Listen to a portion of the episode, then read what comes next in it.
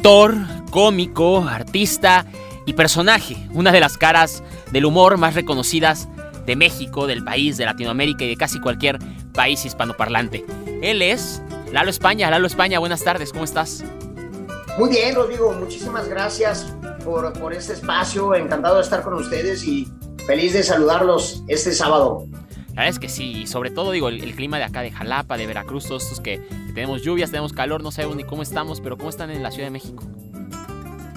Pues fíjate que está muy cambiante, ¿eh?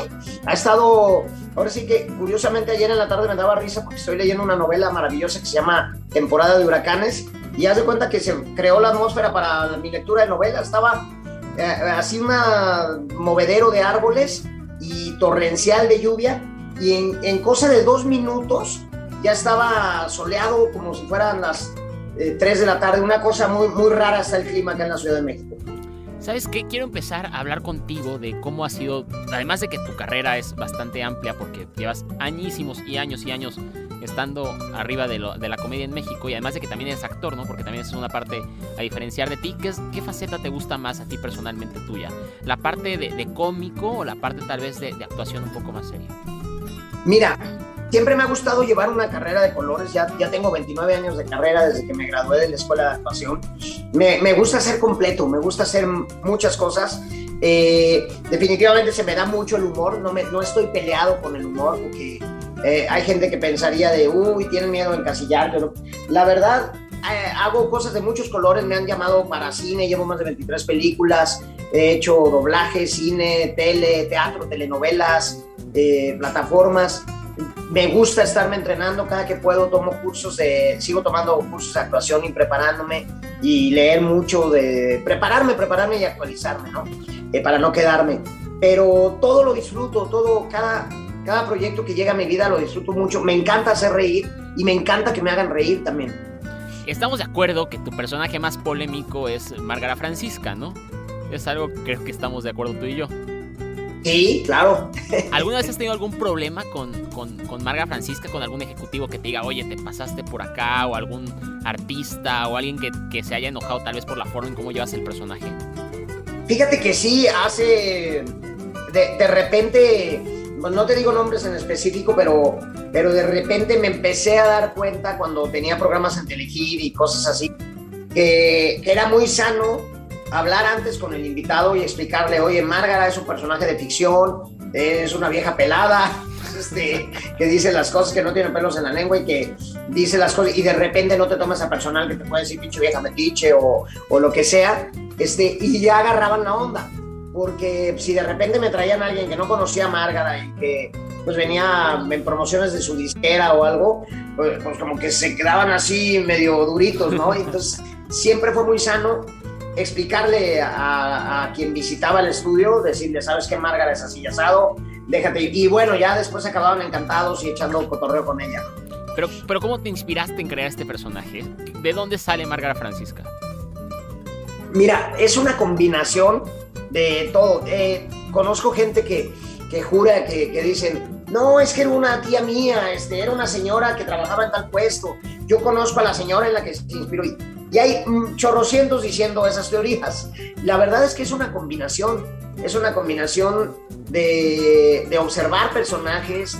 Este, sí, alguna vez vi una conversación con unas señoras en un mercado que eso me inspiró mucho, que decían palabrotas y la, una le decía a la otra, con todo respeto. Ese es un elemento, pero, por ejemplo, mi madre en paz descanse cuando cuando había tormenta en Guadalajara, eh, sonaban los truenos, los relámpagos y decía mi mamá, Jesús del huerto. Y de ahí me robé la frase de muchas mamás y tías que, que dicen frases así muy emblemáticas, ¿no? De señoras. Eh, le construí toda una historia. Yo tengo perfectamente claro eh, quién es Margarita Francisca, quiénes son sus seis hijos, su viejo Neptalí que la abandonó, sus papás, Rodolfo Aurelio y Mariana Asunción, este, todo, todo, todo, todo, todo, todo, como de niña se separan los papás y vivía en Alvarado de la Cruz y se va a vivir a México. Le creé toda una historia para precisamente tener todo un background, tener, tener eh, un, universo para poderme mover, para poder improvisar y no nomás ponerme la peluca y ahí hacerle al cherembeque, ¿no? Pues está también el, Marvel Universe de las películas y también está el universo entonces de Marga Francisca. ¿Está también el qué, perdón? El universo de Márgara Francisca. Sí, sí, sí, sí. Un gran universo, pero también me gustaría tocar una parte que estabas diciendo de, con todo respeto, ¿no? La gente tenemos esta maña de que antes de decirle a alguien lo peor que le podemos opinar de esa persona, con todo respeto, ¿no? Eres un inútil, con todo respeto. Con todo respeto, o, o digo, me voy a meter en otros terrenos, pero por ejemplo, en mi invitación de Carmelita Salinas, que ya ves que a Doña Carmen, que le mando un beso, este, le, la entrevistan de todo y opina de todo, y, y siempre, siempre que, que, que mete así, este, ay, era muy tomador, pero yo lo quiero tanto, yo sería incapaz de hablar. Y, y siempre también, fíjate, tú fíjate, yo hice mucho radio. Entonces cuando estamos en radio o algo, solemos decir, oye, menganito, y qué tal, y, y, y, cuando vas a chamuscar a alguien o hablar de algo, decimos, le mandamos un abrazo. Claro, le mandamos un beso. Eso es típico, típico, típico. Sí. Como para que no se malinterprete, sí, sí, ¿no? Le mandamos un abrazo también... que nos está escuchando seguramente a tal, pero el otro día en la fiesta se puso hasta atrás, se cayó, vomitó. Pero ah, le mandamos un saludo. Le mandamos un abrazo. Claro, es basiquísima. Este, Lalo, ¿qué, otra cosa que quiero platicar contigo es este personaje que, de Germán que tienes en Vecinos, ¿no? Estabas comentando incluso hace, hace rato que estuviste rodando y todo esto, este, Vecinos. ¿Qué, ¿Qué fue para ti que este personaje tomara tanta fuerza? Porque dejó de ser incluso tal vez un personaje de vecinos para convertirse en un personaje que vas a tener tal vez mucho tiempo después de la, después de la serie. Pues mira, ya estamos por cumplir 16 años del primer día de transmisión, que fue el 10 de julio de 2005. Eh, muy agradecido con don Elías Olorio y con toda la gran producción de Díaz, este, porque nos han apoyado muchísimo y, y, nos hemos ganado el cariño de muchísima gente de varios países de Latinoamérica, gracias a vecinos. Y para mí, Germán es, es un garbanzo de la libra, es de esos personajes que agradezco enormemente que hayan caído en mis manos porque la gente le tiene muchísimo cariño y para mí es, me siento súper apapachado a través de Germán porque lo siguen niños, abuelitos, papás, este, gente que en la calle me dice, qué moderno, ¿eh? qué amigable, chavitos, chavitas. Eh, para mí es una conexión de cariño con la gente y, y es un personaje muy rico en cuanto a comedia porque la comedia se trata de ridiculizar los vicios de conducta humana. Entonces, si tú revisas, en Vecinos todos son, los personajes son los hijos de su madre. Son muy simpáticos y la gente los arropa y los quiere este, porque están tratados con ligereza, pero si te fijas son muy mordaces. Sí, todos. Eh, eh, unos están, están agandallando unos a otros, este, a, a ver quién le, le, huele el internet a Luisito. Luisito es un personaje víctima, pero todos los demás son, son muy gandallas, la mayoría. Bueno, doña Magda, ¿qué me dices? Germán se las da de que sabe hacer todo y no sabe, y es un inútil.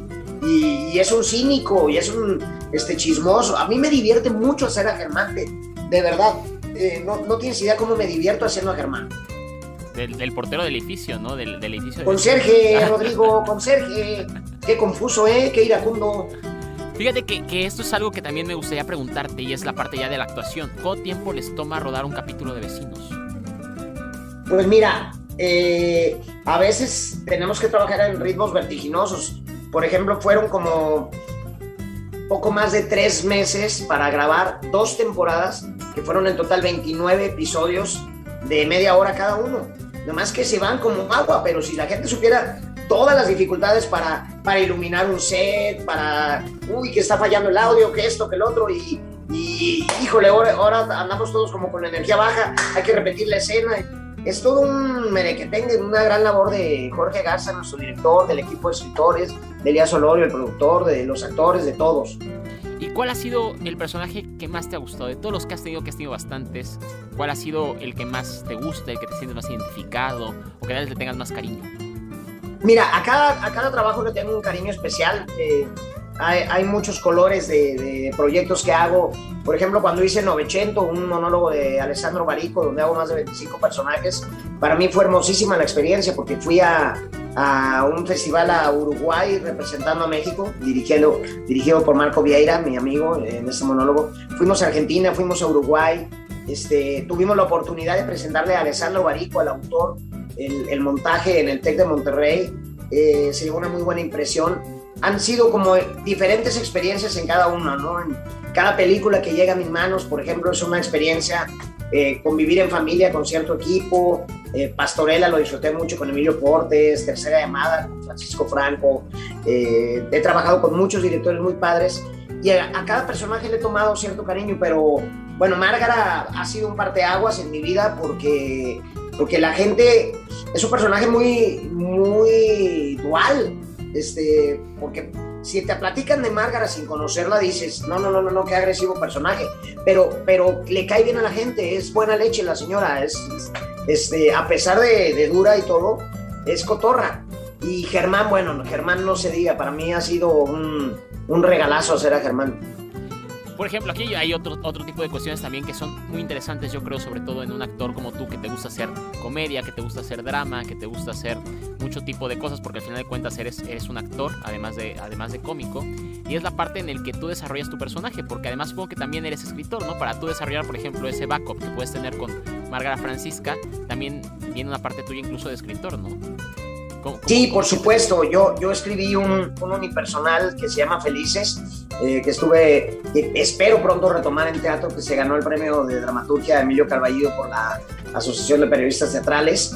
Y, y sí, me, me, estudié guionismo, me gusta escribir, me, me gusta, es una disciplina padre. Escribo también mis shows, o escribo con Enrique González, el pointer, que es, que es escritor de vecinos. Y me gusta hacer como cosas de colores. Otro personaje que se me estaba pasando, que disfruté mucho y que nunca me imaginé que fuera a decir, porque las telenovelas, pues son, a lo mejor es un trabajo muy eh, rápido, ¿no? Eh, ¿no? ¿no? es como el proceso del cine, sino que tienes que abordar al personaje con más inmediatez y todo.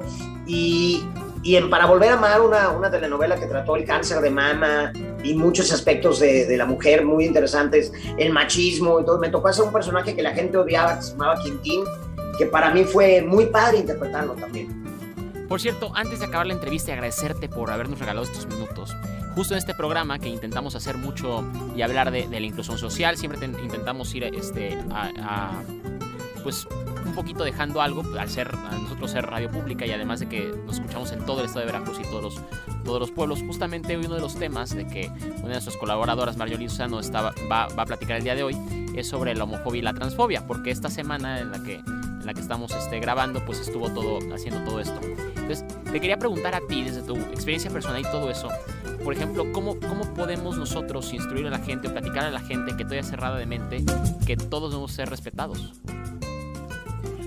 Pues eh, entendiendo que todos los seres humanos somos iguales, que simplemente hay, hay diferentes ideologías, diferentes creencias filosóficas, ideológicas, religiosas, diferentes preferencias sexuales. Eh, entonces, eh, yo creo que ya vivimos en un mundo donde debe prevalecer la libertad, el respeto a los demás y, y somos de colores, no, eso no nos define, es una, meramente una característica más. Es como si a alguien le gusta el chocolate, a alguien le gusta el durazno, este, pues suena fácil, ¿no? Pero, pero es eh, pues la diversidad y el respeto y, y creo que, que, el vivir con dignidad, ¿no? Respetando al otro, respetando el universo del otro y permitiendo que, que piense cada quien de acuerdo a sus intereses sin pisar a nadie, ¿no? Sin, sin lastimar a nadie. Claro, creo que es un tema muy importante y además de eso te va a hacer este, una pregunta a nuestra colaboradora de, que está hablando sobre el tema y me parecía muy interesante que, que participara. Hola Lalo, ¿cómo estás? Ah, perdón. Lalo, ¿me escuchas? Sí, te escuchamos. ¿Cómo estás? Mira, mi nombre es Margie Lozano y pues estoy estudiando ciencias de la comunicación y algo que me gustaría saber es qué opinas sobre las fobias. Sabemos que hay fobias de transgénero, de la gente bisexual y demás. ¿Qué piensas de la gente que tiene esas fobias? ¿Qué recomendarías? Pues que debemos aprender a... Es que no, no, no quisiera necesariamente utilizar la palabra tolerancia, sino más bien respeto o dignidad. Debemos entender que, que, cada quien puede, tener, puede ser libre de pensamiento, de ideología, de, sentimientos y, muchas veces detrás de esas fobias hay inseguridades, hay rechazo y hay una, eh, de verdad, eh, hay una falta de aceptación de una parte de ti, como dicen, lo que te choca, te checa. De una parte de un ser humano que no, que no está respetando, que no está aceptando al otro tal cual es. Y, ya cuando son, eh, está visto a lo largo de la historia que cuando alguien es muy homofóbico, que comete crímenes de odio, eh, ya sea racial o, por preferencias sexuales o algo, es que hay un ocultamiento y hay una no aceptación de esa parte de la persona en sí misma, ¿no? Luego el más homofóbico termina siendo gay, ¿no? Y termina siendo por una parte que está reprimiendo. reprimidos, pues ¿cuántas veces no, no, no se ha sabido de casos de, gente que era muy machista y, y todo, y a la hora que, y a la hora de la hora, pues tenían ahí algo oculto en el closet muy fuerte, ¿no?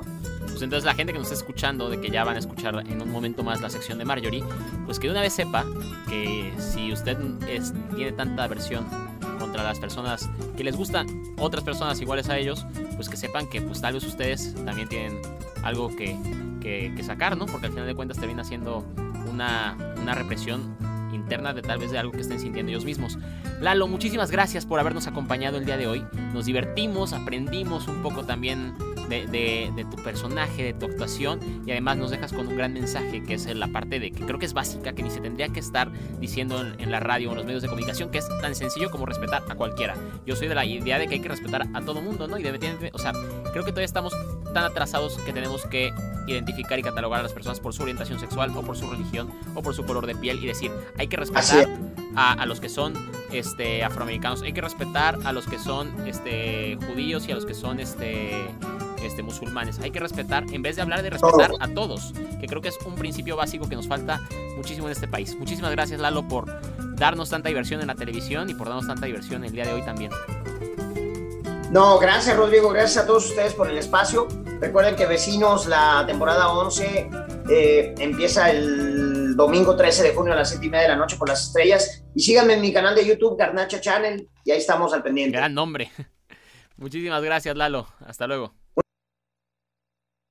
Vivir ahora. Rodrigo Silva.